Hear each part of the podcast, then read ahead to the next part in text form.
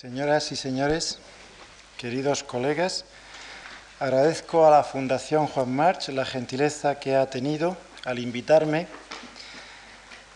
para que presente al profesor Jean-Pierre Sanger. Las contribuciones científicas más notables del profesor Sanger se relacionan con la caracterización molecular de una proteína de membrana, el receptor para la acetilcolina. Para comprender la importancia de estas aportaciones, es necesario esbozar siquiera el concepto de receptor, en qué contexto biológico se ubica y cuál es la función de este receptor para la acetilcolina. En la primera diapositiva se hace un breve repaso histórico del concepto de receptor. Hay dos acepciones lingüísticas en castellano para el receptor. La primera son los receptores sensoriales, la olfacción, el tacto, la temperatura. La segunda, los receptores a nivel molecular, que son proteínas específicas y cuyo origen se remonta a finales del siglo pasado y primeros de este siglo. Un gran científico, Paul Ehrlich, observó la exquisita especificidad de la reacción antígeno-anticuerpo y sugirió que los agentes quimioterápicos se combinaban con receptores presentes en el parásito, pero no en el huésped. Y fue el inglés Langley quien en experimentos llevados a cabo en la placa motora, la unión neuroefectora en la que el profesor Sanger ha estudiado fundamentalmente el receptor para la acetilcolina, dijo que habría una sustancia receptorial encargada de combinarse con la acetilcolina y transmitir el mensaje desde el elemento pre al postsináptico. Un receptor es una proteína que se ubica en una membrana y recibe una molécula, un fármaco, un neurotransmisor, como la cerradura recibe a la llave, adaptándose perfectamente a ella y abriendo una puerta, en nuestro caso activando un mecanismo bioquímico. En la siguiente diapositiva les pongo un ejemplo de este tipo de mecanismo. El elemento presináptico contiene la acetilcolina que se libera y se combina con el receptor nicotínico en la adrenal, liberando catecolamines. Y el ejemplo de la exquisita especificidad de cada receptor para la molécula que le activa aparece en estas dos siguientes diapositivas. La siguiente, por favor. Aquí observen cómo un compuesto antagonista del calcio inhibe la liberación de catecolaminas en la adrenal inducida por la estimulación del receptor para la acetilcolina. Simplemente variando la forma de esta molécula que mire en vez de hacia la izquierda, hacia la derecha, la actividad de la molécula para unirse a su receptor se disminuye notariamente. Y en la siguiente diapositiva todavía aparece un ejemplo mucho mayor de esta especificidad de los receptores. Esta molécula que mira hacia la derecha activa la secreción de catecolaminas inducida por estimulación del receptor, y la que mira hacia la izquierda la inhibe. Es decir, es un proceso exquisitamente sensible. La siguiente. Multitud de sinapsis se encuentran en el sistema nervioso central, dirigiendo la actividad de millones de neuronas.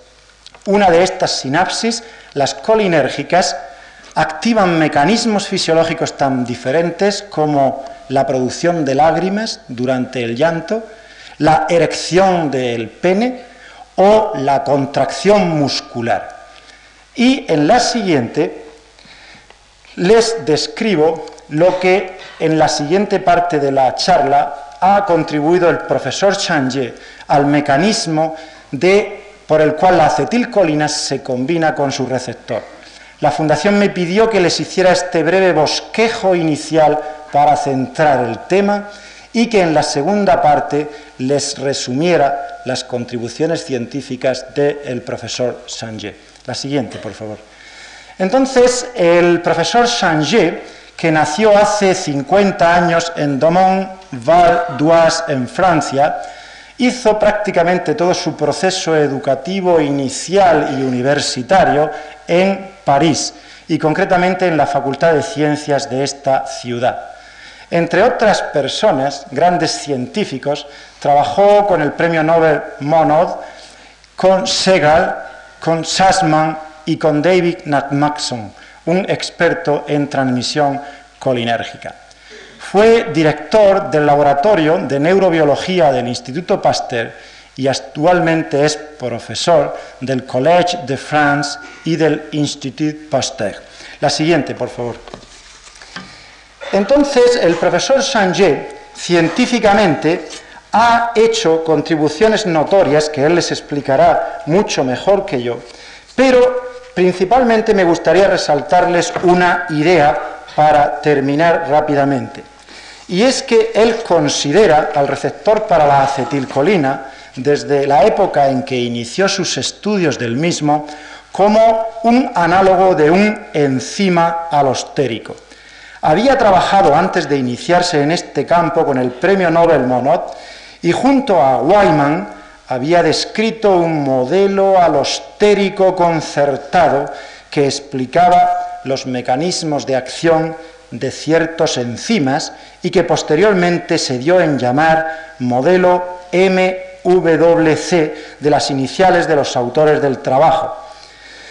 De su afición en este terreno le provienen sus teorías sobre el receptor para la acetilcolina. Recientemente, el año pasado, se tradujo al castellano un libro que él ha publicado y que se llama El hombre neuronal. Esto es otra de sus aficiones, de sus facetas que mucho hacen los biólogos moleculares, incluido su maestro, el profesor Monod, y él justifica la escritura de este libro como intentando recoger ideas concisas y didácticas que faciliten su comunicación a un público heterogéneo. La siguiente, por favor. Él intenta en este libro informar e interesar al lector en las ciencias del sistema nervioso que hoy han alcanzado un desarrollo semejante en importancia al descubrimiento del átomo o al del ácido desoxirribonucleico.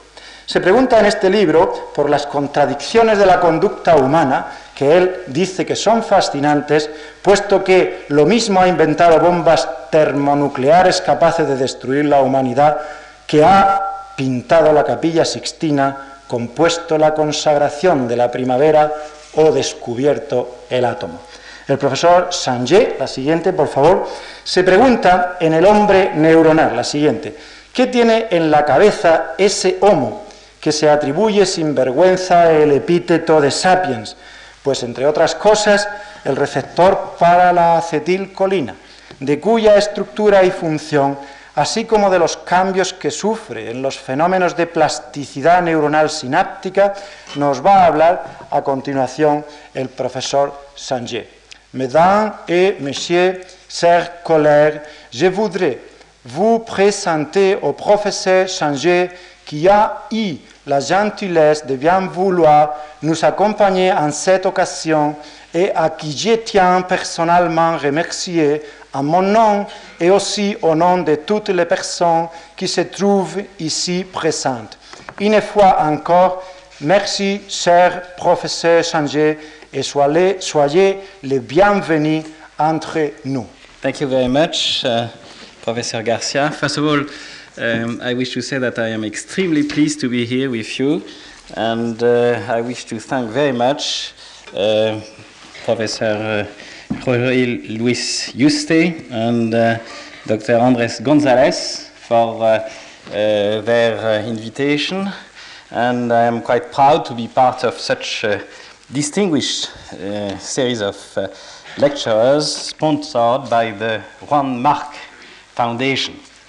And uh, today, as it was introduced by uh, Dr. Uh, Professor Garcia, I will speak about the acetylcholine receptor with my own brain and my own synapses.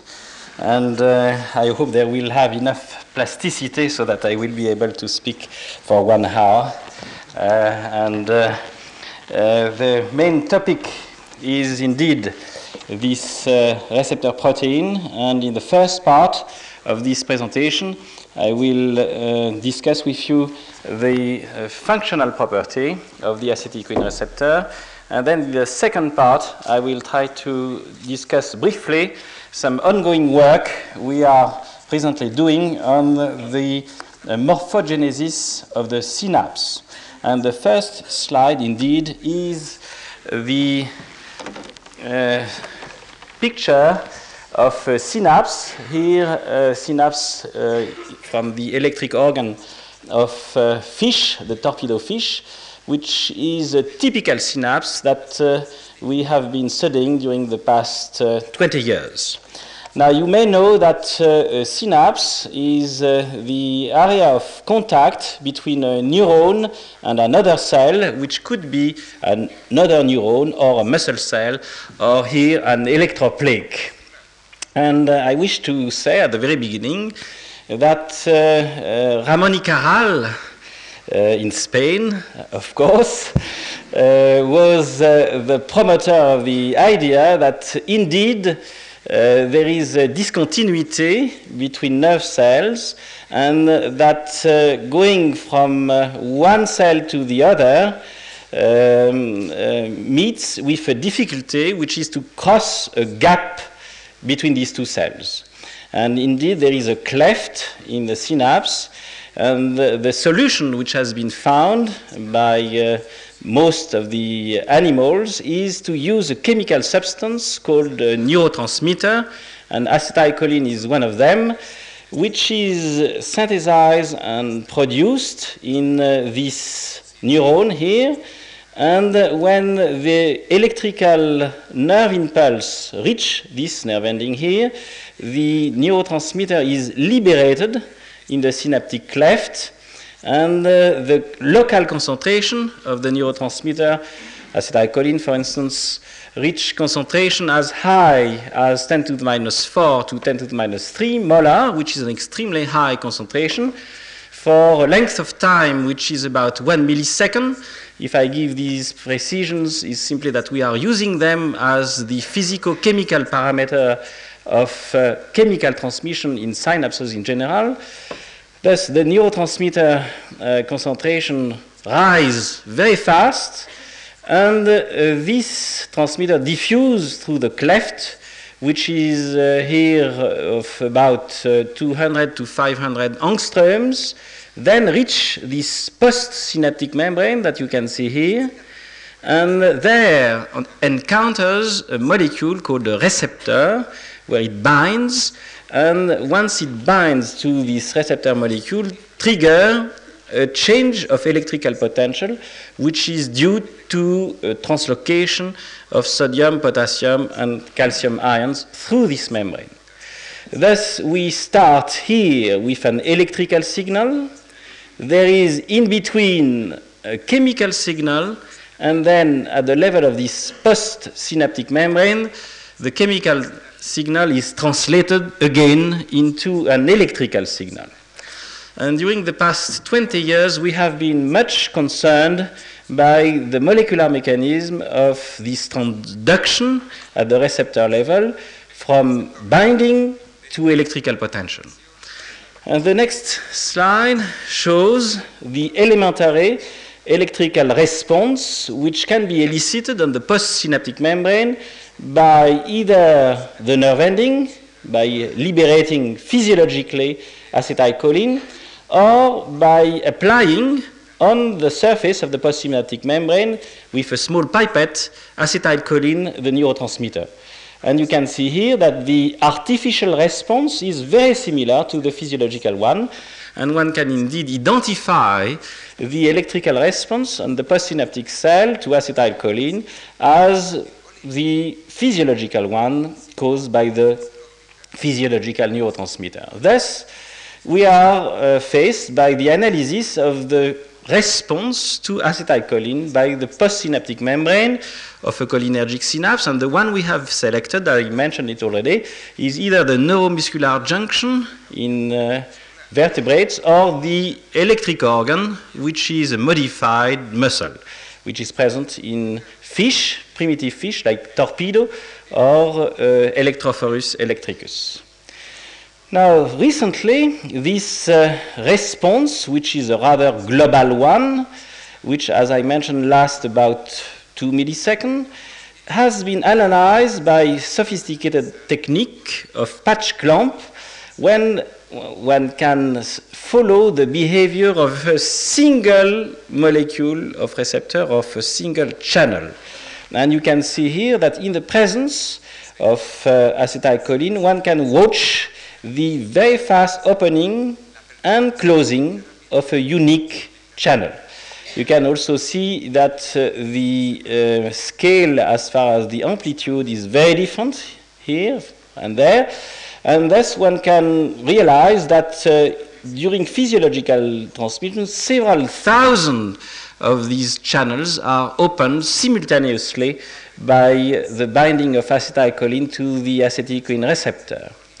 And uh, you can see here that the length of opening of these single channels is in the same range as uh, that of the physiological postsynaptic potential.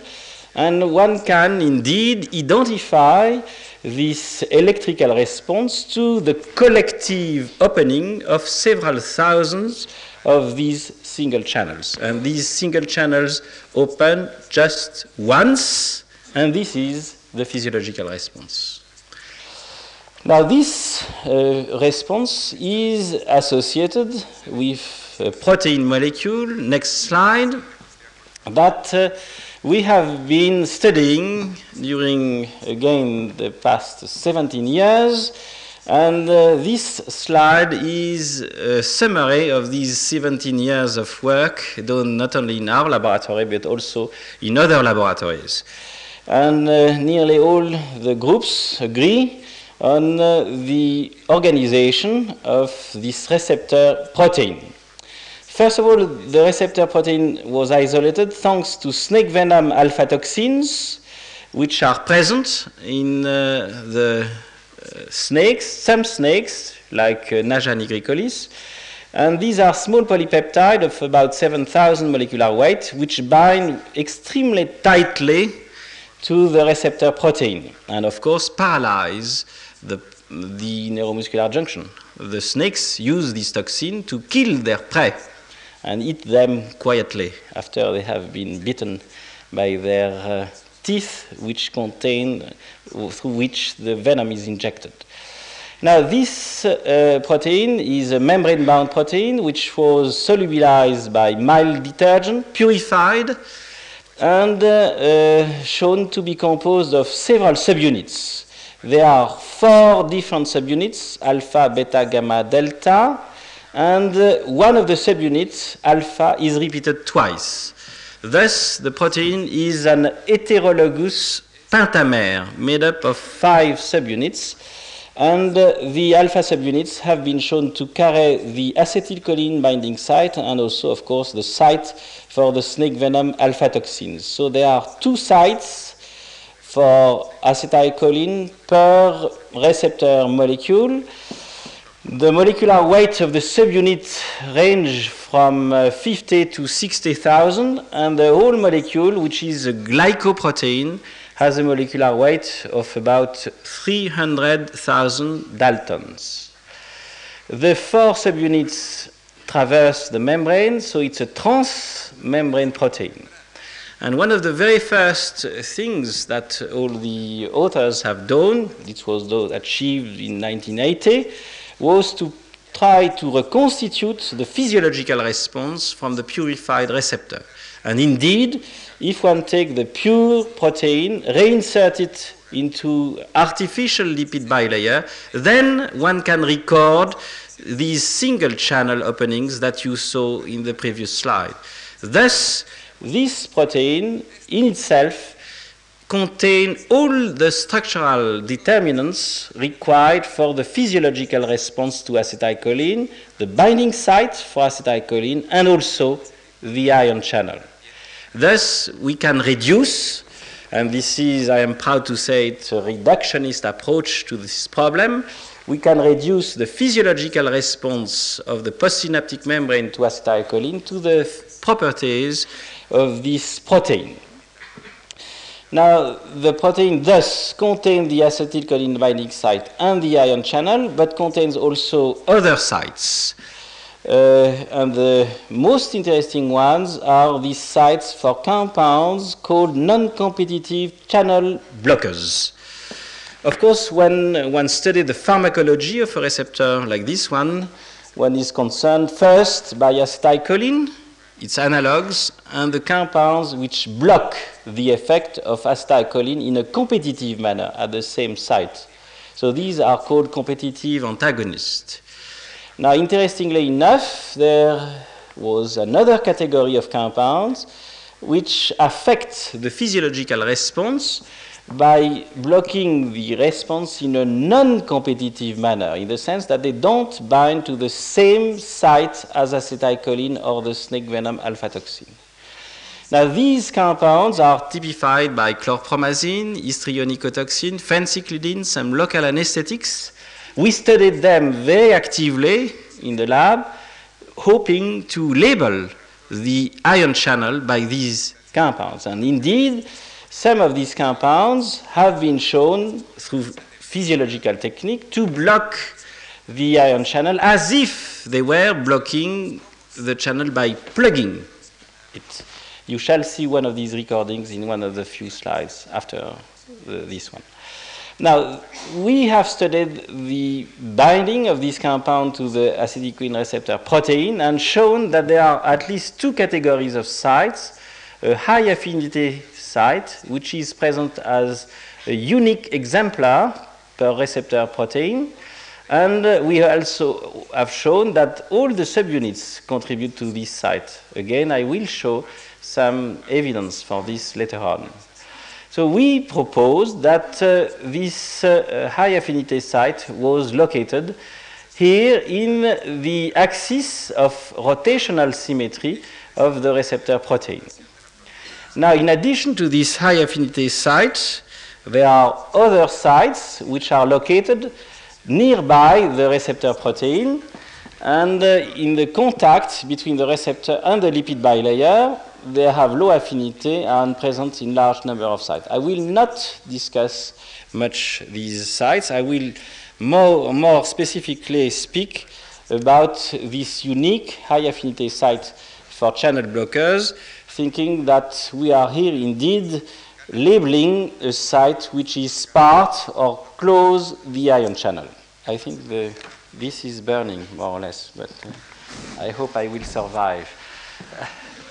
Um, this uh, uh, site, as I said, is extremely important for us since we think we will be able to label the ion channel through this site.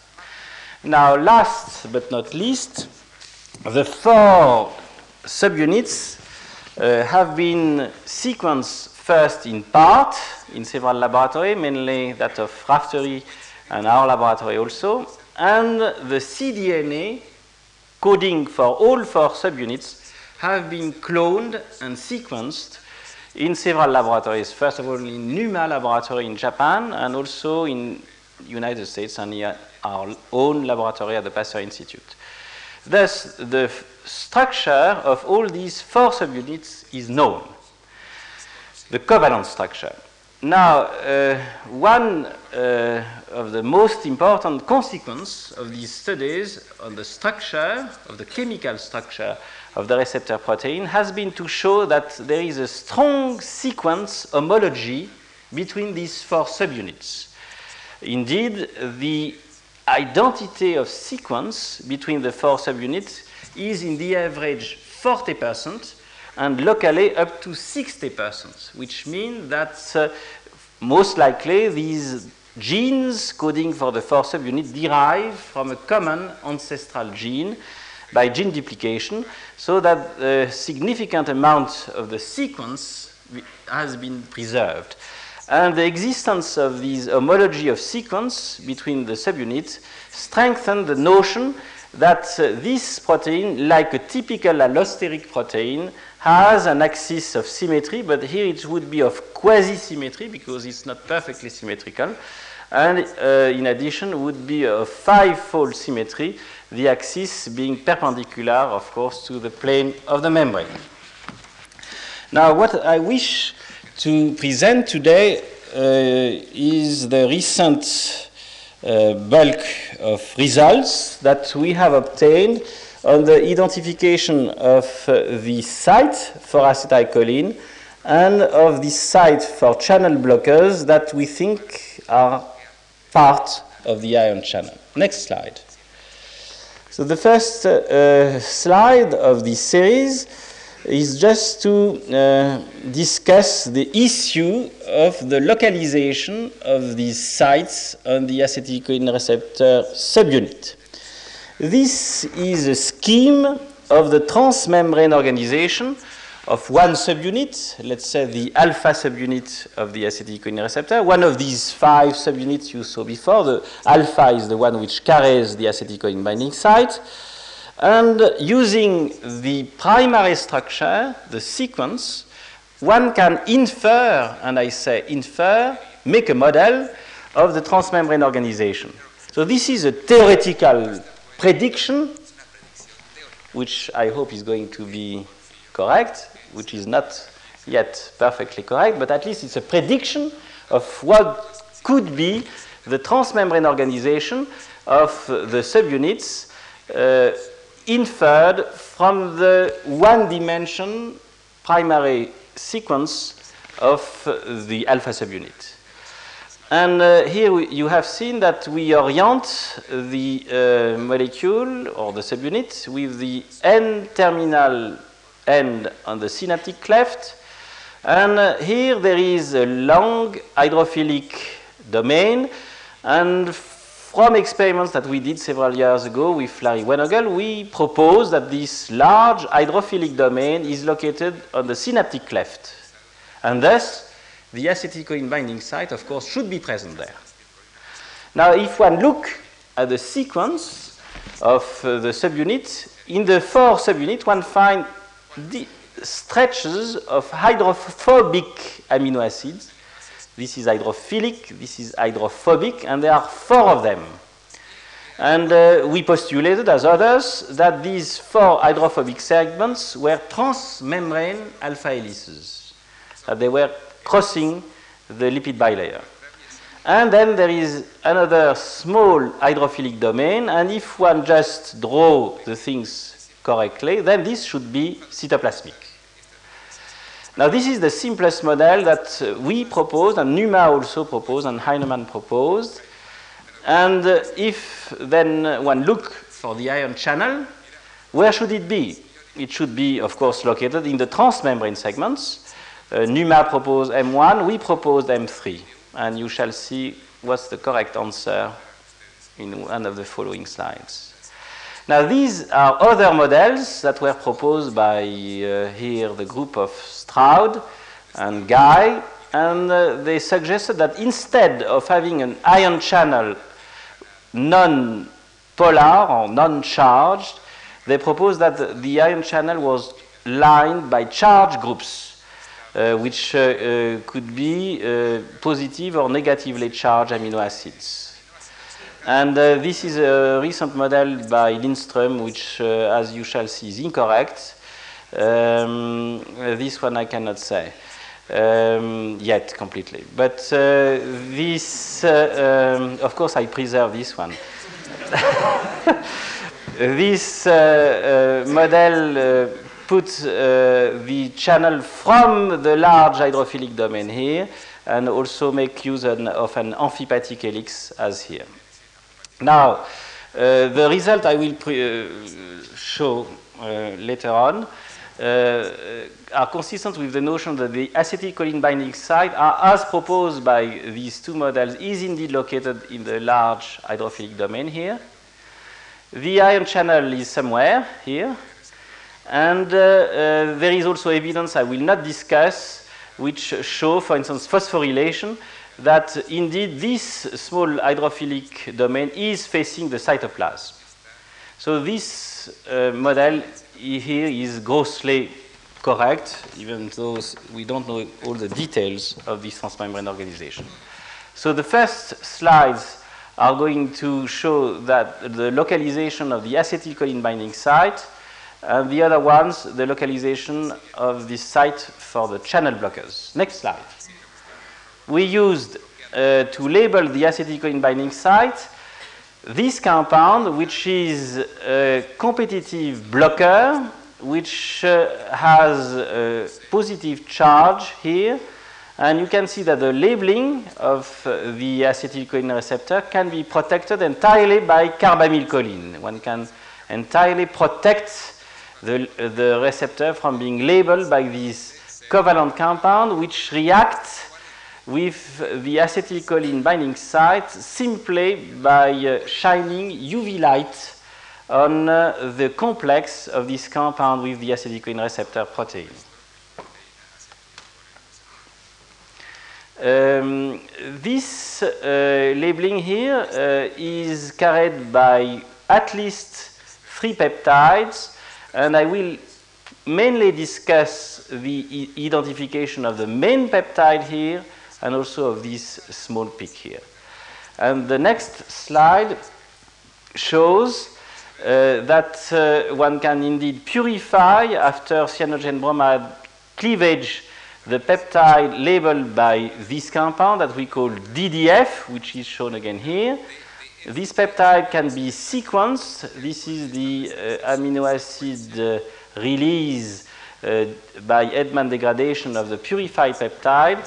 And uh, you can see that uh, here there are some labeled amino acids. And these labeled amino acids can be put on the sequence and here you can identify tyrosine 190 and two cysteine 192, 193, which were previously shown by Karlin to be labeled by an affinity labeling reagent specific of cysteines. And you can see here clearly that uh, this is part. Yes? if it does not explode, it's. Uh, no, no, I, I, know it's already burning since a while, but. Uh, um, so these uh, are the three amino acids which are labeled by this DDF. Now, very interestingly, you can see that there is another peptide which is labeled here, and this is the tryptophan 149, which is labeled. And if I said to you that the model which was in the bottom part was wrong, is simply uh, because the transmembrane segment, which was postulated by this model, contain the amino acid of this region. And this, of course, cannot be transmembrane since it's labeled by an analog of acetylcholine. Thus, this has to be exposed to the outside, and thus, this rule out uh, a loop which would be transmembrane at this level as postulated by this Lindström model. Thus, we have, let's say, four amino acids which are part of the acetylcholine binding site. And uh, as I said, uh, they are on different regions of the receptor. The main one is this one. And thus, most likely, there is a loop which uh, make these two parts of the molecule close to each other to constitute the site for the neurotransmitter where acetylcholine bind and trigger the opening of the ion channel. Now, the question we ask after this first identification is where is the ion channel? And as I mentioned, the, the candidates were one of these three transmembrane helices or this helix amphipathic, this amphipathic helix notion that chlorpromazine plug the ion channel since it reduces the mean channel open time from here 30 milliseconds to 20 milliseconds. You have seen the difference of time scale, of course, with the first slide I showed, but simply because this is done on uh, muscle cells in culture from mouse. And in these embryonic muscle cells, the mean channel open time is different from that observed in adult uh, acetylcholine receptor. But I am not going to discuss this issue. In any case here, what is clear is that this compound block the ion channel as if it was plugging it. And thus we can use this compound as a tool, we think, to label the ion channel. Next slide. Uh, this is a slide which shows the labeling of the four subunits of the acetylcholine receptor. Just forget about 43K here, which is a protein present in membrane fragments. This is done with receptor-rich membrane fragments, with purified subsynaptic membrane, if you wish. And you can see that there is a striking labeling of the alpha, beta, gamma, and delta subunit. The four subunits are labeled. But more interesting is that if one uh, do the same experiment in the presence of acetylcholine, then there is in the labeling. This is done under resting condition. This is in the presence of carbamylcholine. And you can see that in the presence of the agonist, there is an enhanced labeling of the four subunit by chlorpromazine. This is, of course, an interesting result because it means that the agonist, acetylcholine or carbamylcholine, is binding to a site different from that where chlorpromazine binds, since one can potentiate the labeling at the level of this chlorpromazine site by acetylcholine. We are dealing with two sites, and binding at one site enhance the labeling at the other site. This excludes an overlapping of the two sites, of course, because if they were binding to the same site, then there would be a mutual exclusion between these two categories of sites. And uh, the other interesting result is that if one counts the number of sites labeled by chlorpromazine under this condition, there is one unique site per receptor protein of 300,000 Dalton. So there is one site and all the four subunits are labeled.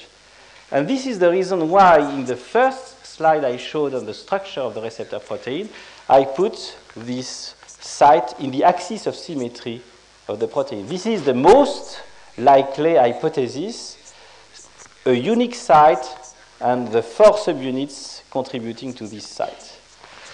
So we have been much concerned by the identification of the amino acids labeled on the delta subunit, which is the most heavily labeled here, by chlorpromazine.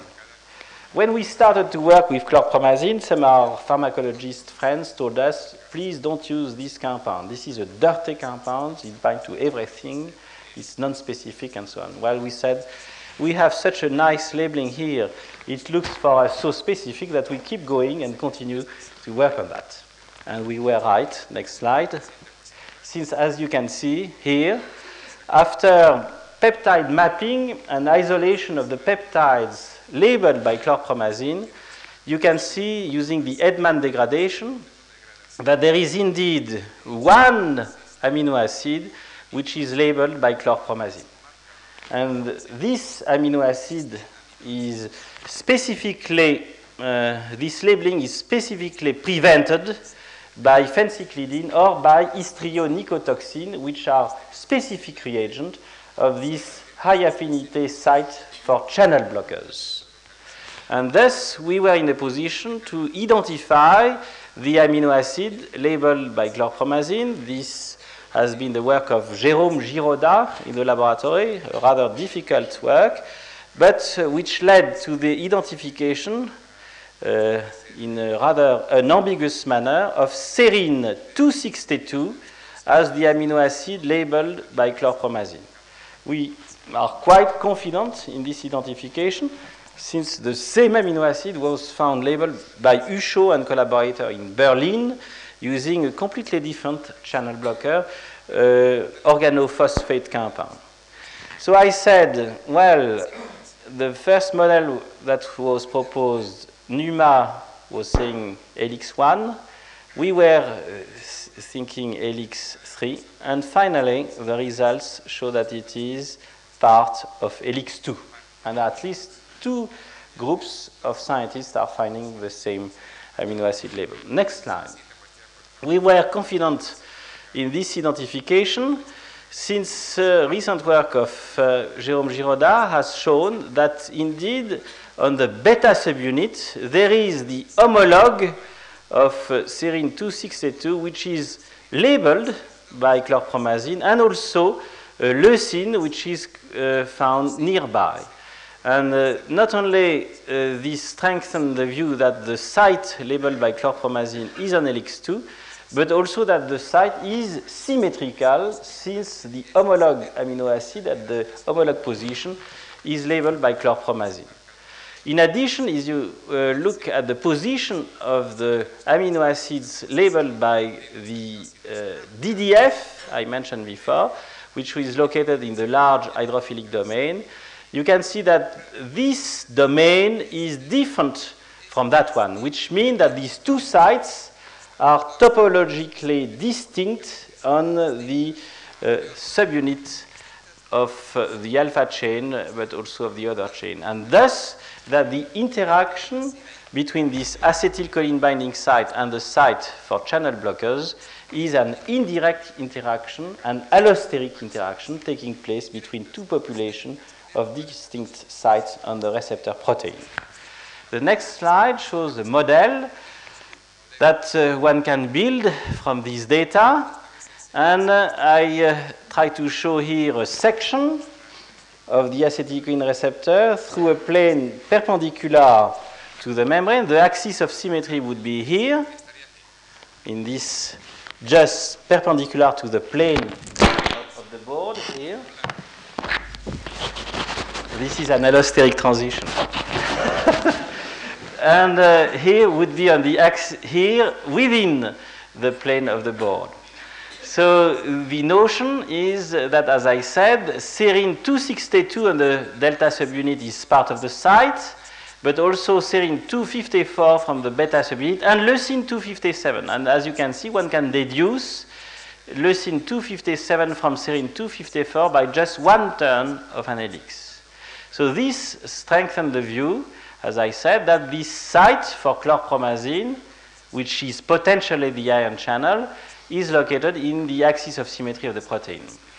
And now if one look more closely to the transmembrane organization of the subunit at the level of helix 2, one can see that most of these amino acids are uncharged, but that the charged amino acids are at the opening of uh, this channel.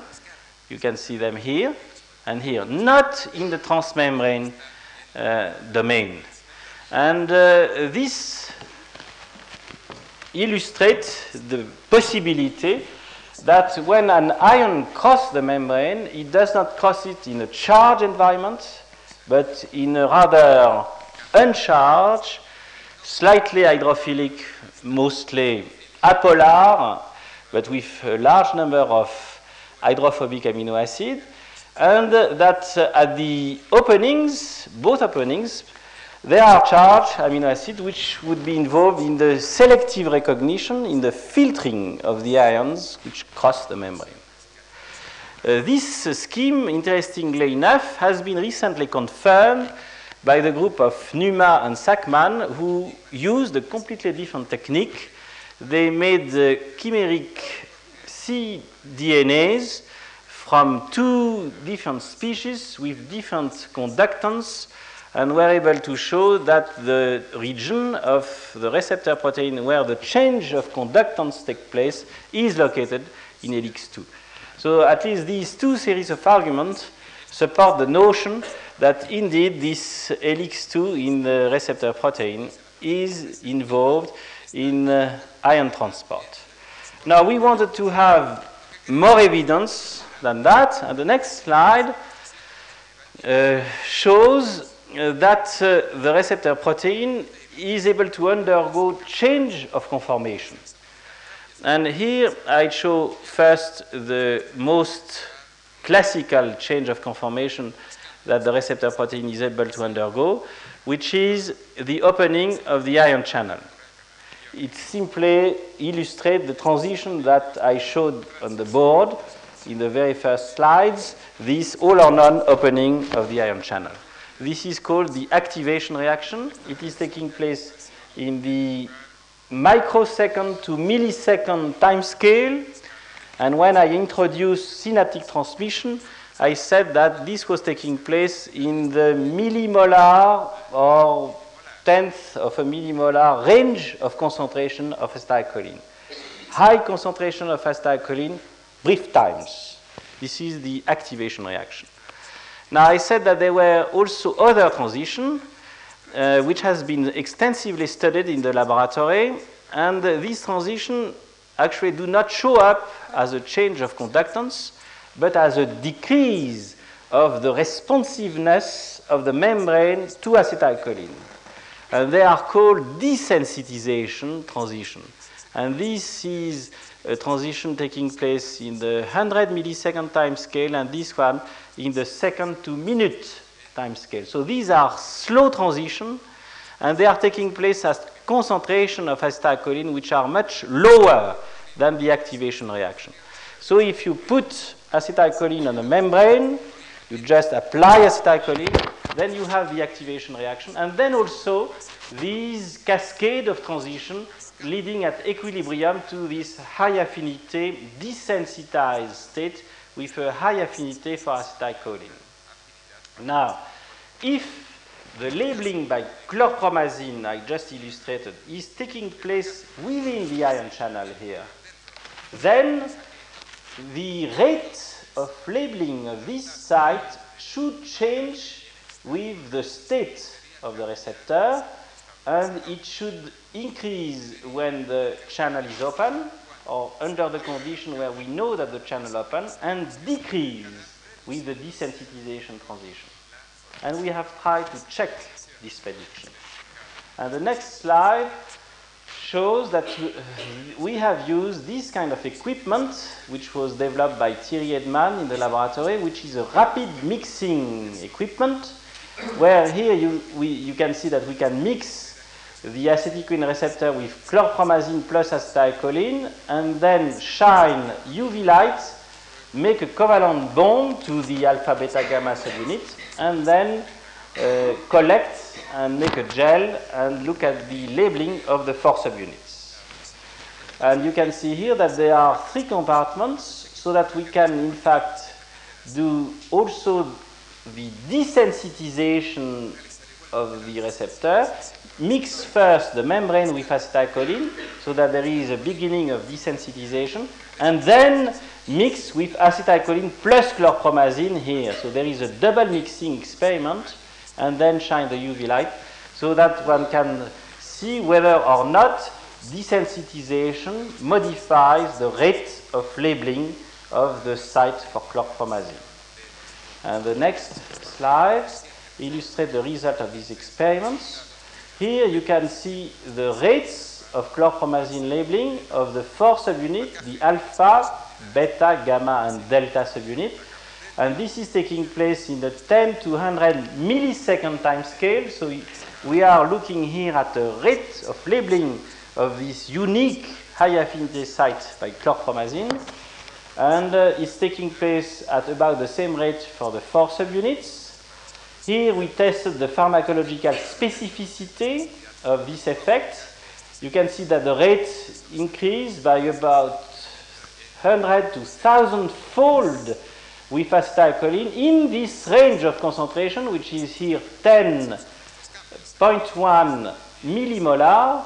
Here is millimolar, which is the concentration of acetylcholine in the synaptic cleft. And you can see that this is in the range of acetylcholine concentration, which are those expected for the synaptic for the concentration of acetylcholine in the synaptic cleft. So this fits with the activation reaction taking place in the high range of concentration of acetylcholine. The compounds which cause the increase of rate are carbamylcholine and phenyltrimethylammonium. All these are agonists. And you can see that detubocurare, the curare, or the snake venom alpha toxin, which block the response, also block the enhanced rate uh, caused by acetylcholine. So all the pharmacology is that expected for the opening of the ion channel. Under all these conditions where we see that the rate of labeling by chlorpromazine increase, all these conditions match those where the ion channel opens.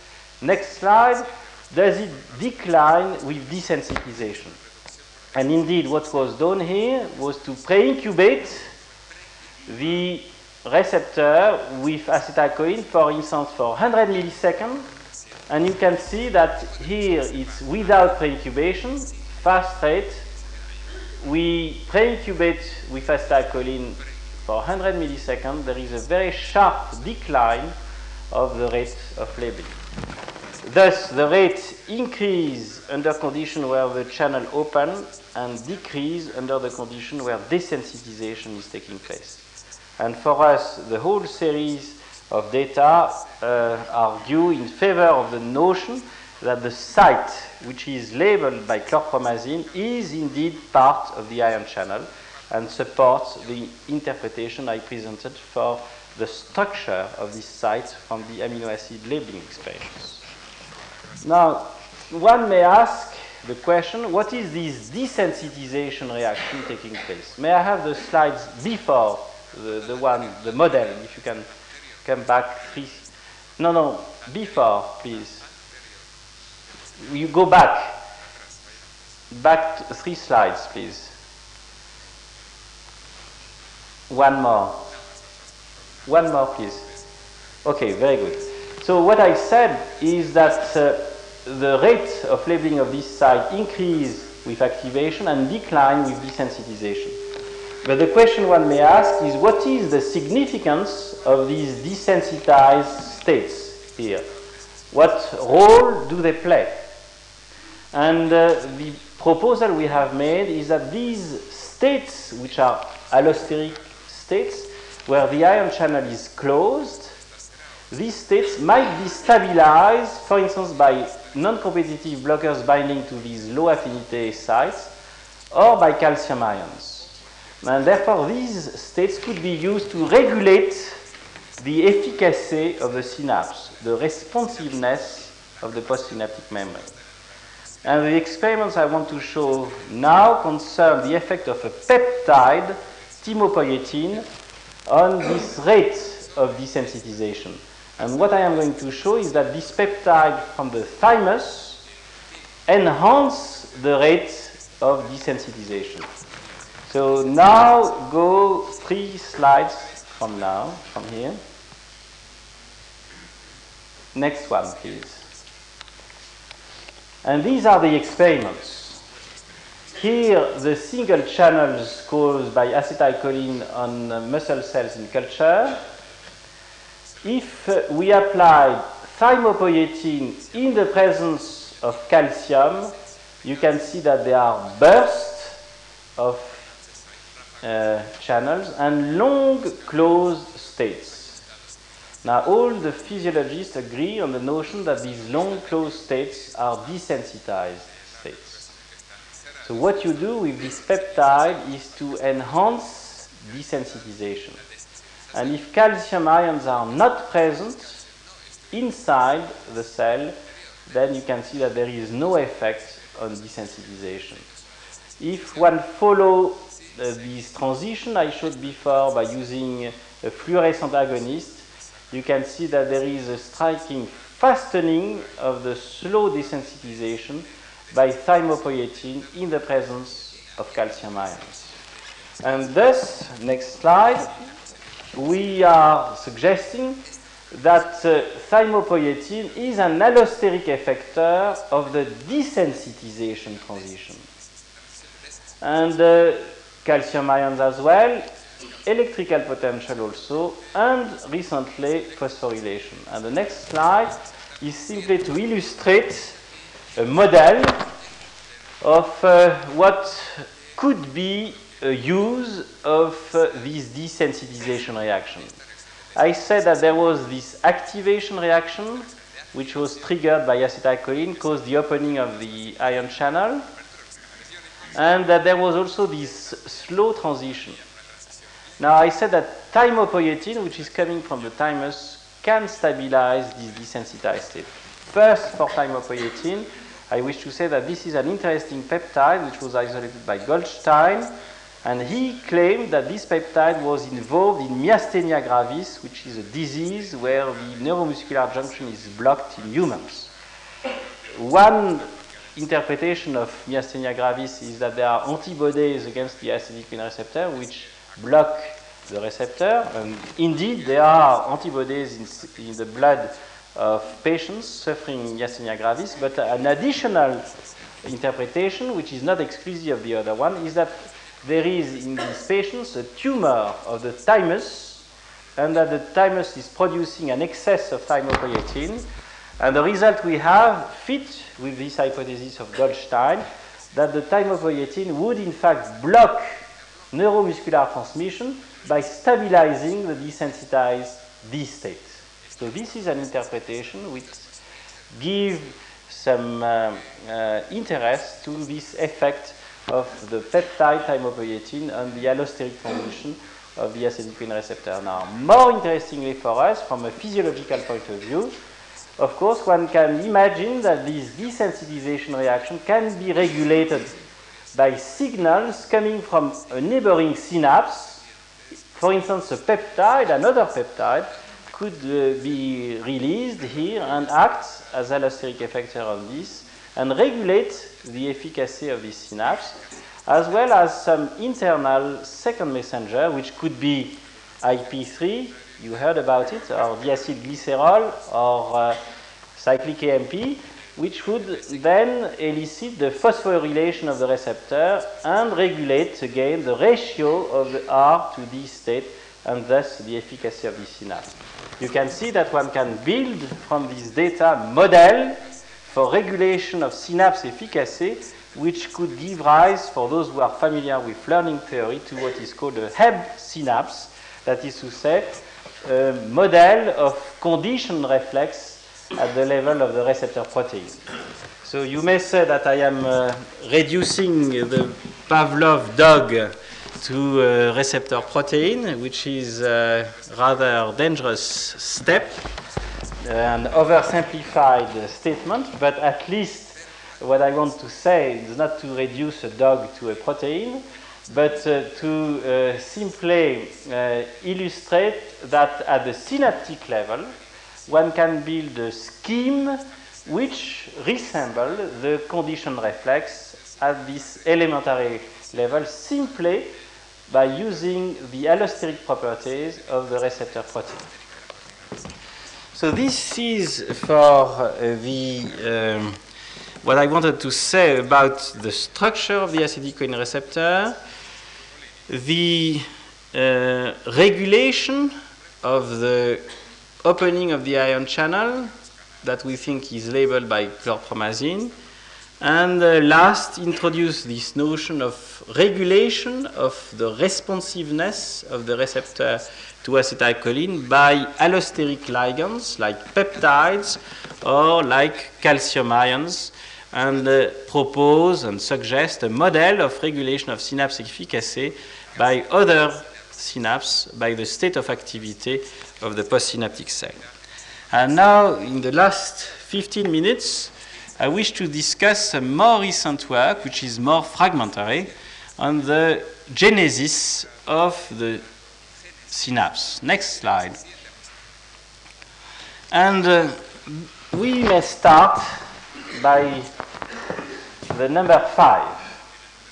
Here is the mature synapse, and one of the characteristic features of the mature neuromuscular junction is that the acetylcholine receptor is clustered under the nerve ending at an extremely high density, 20,000 sites per square micron, and that outside the synapse, the density of receptor molecules is extremely small, negligible.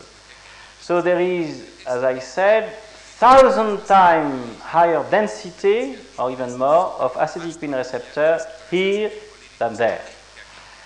And the starting point here is myoblast, where there is no receptor. When they fuse, they give myotubes, and in these myotubes, then the receptor is present everywhere on the surface of the muscle fiber, in contrast to here the receptor is present at a density which is lower than here, but on the whole surface of the muscle fiber, it is not immobile as it is here. It is mobile, it diffuses freely. The protein molecules are labile. Their uh, lifetime is about one day. Here, the lifetime of the receptor is one week or more, 11 days. So there are a large number of modifications which are taking place to go from this state to that state.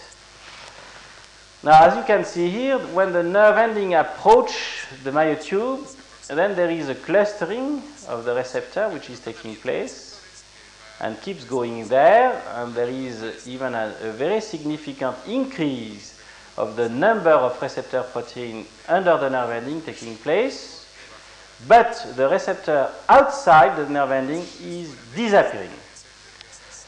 As you shall see on the next slide, we can subdivide the evolution of the content of the acetylcholine receptor into three main steps.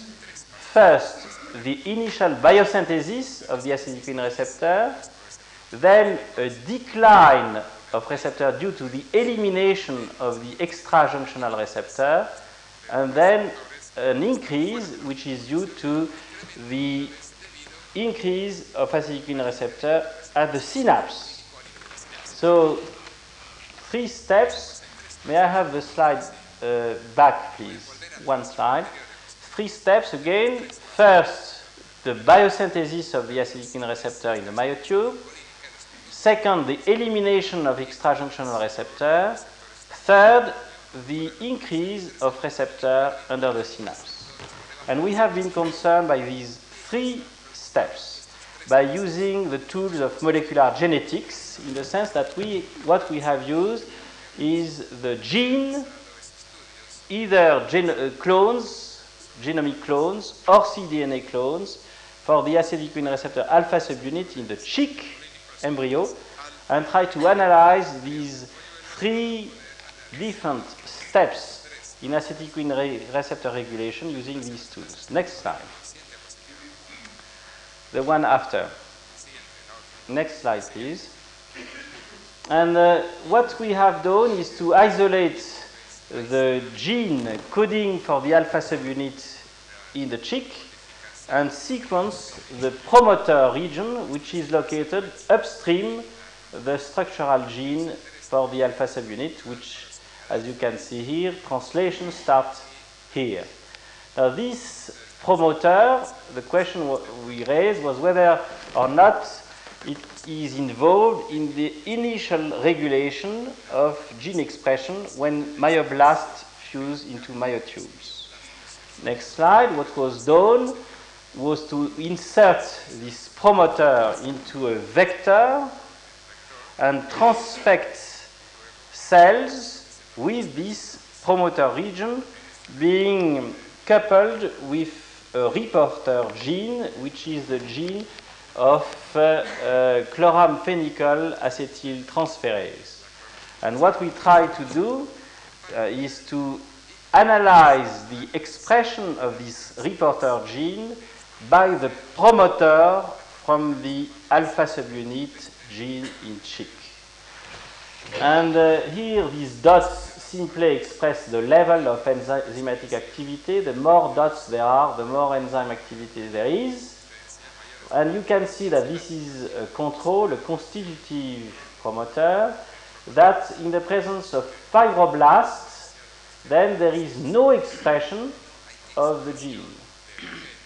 You can see that in myoblasts, there is no expression of the gene, but there is expression in the myotube. Thus, this promoter of the alpha subunit gene confers the tissue specificity here and also the developmental specificity since it uh, promotes the, uh, the expression of the alpha subunit gene, which is here the cat gene as a reporter, only in the myotubes and not in the myoblasts. Thus, we think we have a gene sequence which is required for the initial expression of uh, uh, the alpha subunit gene, its translation into messenger RNA, which is taking place during the fusion of myoblasts into myotubes. Next slide. Second part, the elimination of extrajunctional receptor during development. If you remember the three steps, first an increase due to the fusion of myoblasts into myotube, then a decline due to the elimination of extrajunctional receptor. The question we ask is this decline dependent on the activity of the muscle fiber? We know that the embryos have a spontaneous activity, and what we did was to paralyze the chick embryo by flaxedil, which is a curare-like agent, which block neuromuscular transmission in the embryo and just thus block the electrical activity of the muscle fibers. And you can see that if we block neuromuscular transmission in the embryo, then a very high level of acetylcholine receptor persists in the embryo as compared to the control, which means that the elimination of extrajunctional receptor requires the activity of the muscle fiber. In other words, the spontaneous activity of the embryo, and you know that when a fetus develops, it starts to move. I, I never had this experience personally, but um, uh, it's well known that uh, the fetus at a given stage of development, the human fetus, start to move. There are oscillators in the spinal cord, and these movements, as you see here, are required for the epigenesis of the synapse, and in particular of the neuromuscular junction. This is in the chick embryo, and clearly the elimination of extrajunctional receptor requires synaptic transmission and electrical activity of the muscle fiber, since when one block, then there is a delay or you prevent the elimination of extrajunctional receptor. There is an activity-dependent repression of acetylcholine receptor biosynthesis. And the next slide shows that one can reproduce this effect in cultures and by uh, titrating the messenger RNA for the alpha subunit of the acetylcholine receptor. These are culture of chick muscle cells, and interestingly enough, when they are put into culture, they start to contract spontaneously. It's not like that in the embryo. In the embryo, you need neuromuscular transmission. The oscillators are in the neurons. Here, you put these, these, muscle cells in culture, and they start, for unknown reason, to, to contract and to fire. So you can block the electrical activity of these muscle fiber by tetrodotoxin, plus here, and you can see that there is up to 13-fold increase of the content of messenger RNA in these muscle cells in culture. So one can show that there is indeed in these muscle cells in culture a regulation of the translation of acetylcholine receptor subunit gene by electrical activity. And for those, again, who are interested in learning theory, it is an interesting situation where the electrical activity, the firing of the muscle cell, of course, here, regulates the expression of the alpha subunit here of the receptor gene. You can see that this regulation is specific for the alpha subunit gene since with actin there is no such change. So one can study in vitro in this culture the regulation of the alpha subunit gene expression by electrical activity. Next slide. And of course, the question one asks is if this electrical activity represses acetylcholine receptor gene expression, then there is no receptor going to remain at the level of the synapse if the electrical activity represses the expression of the acetylcholine receptor everywhere. So if you remember the scheme I showed, increase first, then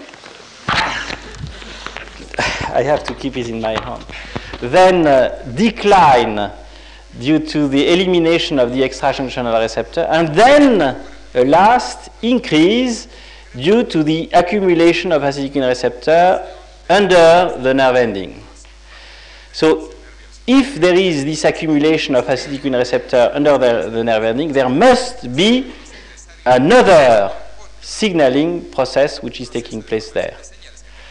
And uh, we did some experiment on this subject with Tomas Hökfelt from uh, Stockholm, who has been concerned by the coexistence of peptides with other classical neurotransmitters.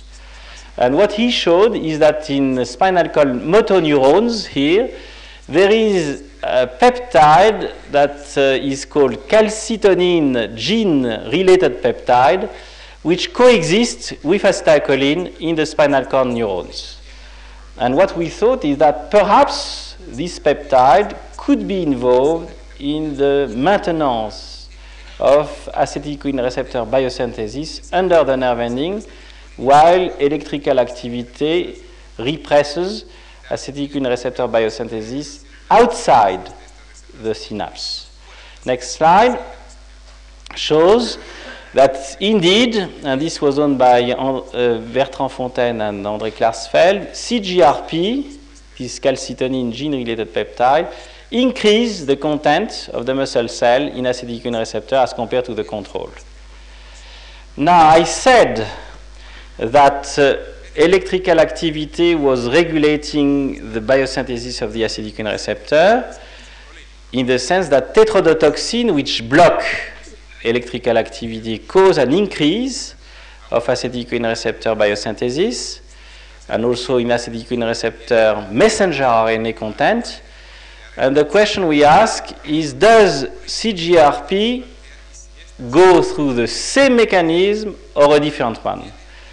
And you can see here that CGRP plus TTX give an additional increase of acetylcholine receptor biosynthesis which means that TTX and CGRP are acting through different mechanisms on the regulation of acetylcholine receptor biosynthesis. Next slide shows that uh, we think we have identified the second messenger RNA, the second messenger involved in this process. Uh, here you can see that CGRP increase the content of cyclic AMP and in the domain where there is an increase of acetylcholine receptor biosynthesis. And uh, next slide shows that uh, this effect on the messenger RNA, which we think is stimulated again by cyclic AMP, this effect persists in the presence of uh, an activator of uh, uh, phospholipase C, and uh, you can see here that uh, this uh, protein kinase C, which is stimulated by this tumor promoting agent, TPA, this tumor promoting agent preserves the effect of CGRP that you can see here, but abolish the effect of electrical activity. Next slide, just to summarize these results, shows a scheme which could explain what I just showed. The regulation by electrical activity is taking place outside the synapse. And we think that there are nuclei which are regulated by electrical activity. What I said is that perhaps protein kinase C and calcium ions, why not diacylglycerol and IP3? We don't know exactly what's happening here, but there is at least one category of second messenger which is involved in the regulation of the acetylcholine receptor gene expression in these nuclei. This is responsible for the repression which is taking place during development in extrajunctional areas. And what I try to illustrate briefly, I'm sorry for that, is that possibly under the nerve ending, there is this coexisting peptide, CGRP, which is acting through cyclic AMP at the level of the, these promoters to maintain the synthesis of acetylcholine receptor while this extrajunctional receptor is going to be repressed. So this is simply to illustrate the tentative model. I'm sorry for being quick on this last part of my presentation, but also this is research which is going on in our laboratory to try to study the differential regulation of acetylcholine receptor gene expression under the nerve ending at the synapse level and outside the nerve ending during the morphogenesis of the end plate. Now I will just finish on an uh, anatomical slide to illustrate that uh, at the level of the subsynaptic membrane that you can see here, then there is a protein that we have studied extensively during the past years, which is the 43K protein, which is associated with the acetylcholine receptor. And this slide shows that this protein can be labeled by antibodies against the 43K protein. And it further shows a very interesting relationship of this 43K protein with the cytoskeleton. You can see here these intermediate filaments and end on this labeling with the antibodies against the 43K protein. And uh, the last slide just uh, illustrate it's an anatomical slide. You can see the each dot here is a receptor protein. This is the native postsynaptic membrane from torpedo. And in this membrane here, the 43K protein has been eliminated from the membrane by brief pH11 treatment. And you can see that the receptor protein reorganize, which means, and we have proof than that, that uh, the immobilization of the acetylcholine receptor in this membrane is due to the association with the 43K protein. Thus, we have shown in the last part of this talk that the morphogenesis of the synapse, the neuromuscular synapse, can be studied by the tools of molecular genetics. It most likely corresponds to a differential gene expression of the nuclei which are located under the synapse and outside the synapse. And the clustering of the acetylcholine receptor under the nerve ending might be associated not only with the expression of the gene in the nuclei which are located under the nerve ending, but also with the association of the receptor with a cytoskeletal protein which keep the receptor molecule associated together in a stable and immobilized clusters. And I wish to say that I am especially glad to show this last anatomical slide, since for uh, all of us are neuromolecular biologists and uh, neurobiologists, of course, the work of uh, Ramón y Cajal, which, which, was done in this city is the best example of scientific work that one should achieve. Thank you very much.